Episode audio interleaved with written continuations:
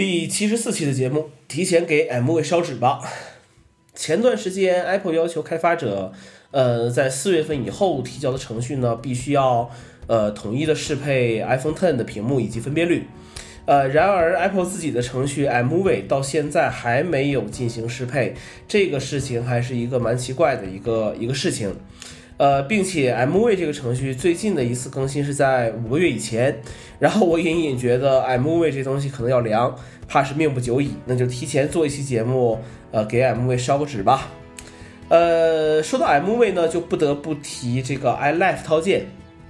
二零零三年的时候。呃，iLife 套件作为一个整体的程序被打包出售，就是如果你要更新的话，那个时候是要花钱的。呃，包括这期节目的封面，你也可以看到，当时呃，整个 iLife 这个东西是要花钱去去购买的，一直到 iLife 十一这个版本都是这个样子，就是二零一零年左右的这个时候。呃，那么 iLife 最呃前前后后呢，包含了很多个软件，呃，比如说呃 iTunes、iPhoto。呃，iMovie、iDVD、iWeb、GarageBand 这么几个程序，呃，iTunes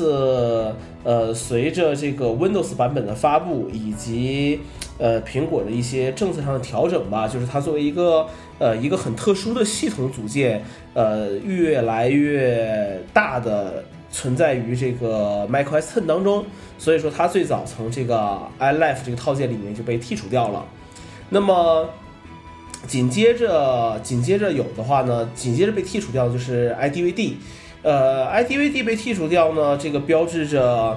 呃，互联网的一种胜利吧。人们不再去购买 DVD，或者很少通过 DVD 进行影音资料的传播。呃，说白了就是，即便我看付费的内容的话，那我通过 iTunes Store 去购买这个程序，呃，或者说是去去买这个电影，这个也都是 OK 的一个一个事情。呃，那么 iWeb 的消失呢，是呃跟 MobileMe 当时的一个转型，以及这个呃互联网时代个人个人博客的一个呃一个衰败，也是有一定这个关系的，啊，也是有一定关系的。所以说 iWeb 也就没有了。呃，那么到现在为止的话，那么呃。实际上包含的 iLife 也就只有 iMovie 和 GarageBand 了，因为呃 iPhoto 这个程序来讲的话已经不存在了，呃被内置的照片程序所替代了，呃所以说现在也很难讲 iLife 这个东西存不存在，是不是呃是不是还会继续有一些更新下去？那么呃为什么讲 M V 可能也会消失呢？因为呃，移动计算机、移动设备的这个计算能力是在不断提升的。呃，比如说我自己最近在做一些 GoPro 的视频的话，我就会发现，呃，在我的这个我我的这个十点五寸的 iPad Pro 上编辑 GoPro 录制的二点七 K 六十 FPS 视频，比我那台二零一三年的 MacBook Air 还要快。呃，虽然他们之间差了几年的时间啊，但是呃，按照我们传统想法来讲，电脑毕竟是台电脑，呃，怎么也要比比一个平板要更厉害吧。那么这个是呃现在的一个情况。那么嗯，对于大多数人来讲呢，我们希望通过一个简单的方式，呃，把我们的一些视频进行一个编辑，然后就分享出去。那么在互联网时代，每个人都是内容的一个生产者，呃，很多时候我们并没有很多耐心，就坐在桌子前面用 iMovie 甚至 Final Cut 对视频进行一个编辑。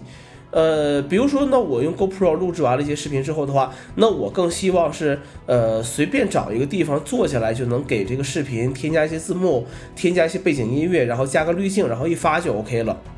所以说，呃，那么现在比如说 VUE，比如说一闪，比如说呃这个 GoPro 自己的 Quick 这个东西，我觉得呃都可以很方便的去做一些小视频。那么呃这些东西，这些软件，我觉得都比 iMovie 更适合于一般用户。那么到了这个地步的话，那有什么什么理由还会去说，我一定要再去，呃，再去买一个这个，就是再去下载一个 MV 呢？或者说这些东西还要保留在我的设备上呢？而且移动设备上的 MV，说实话啊，地位其实很尴尬，就是，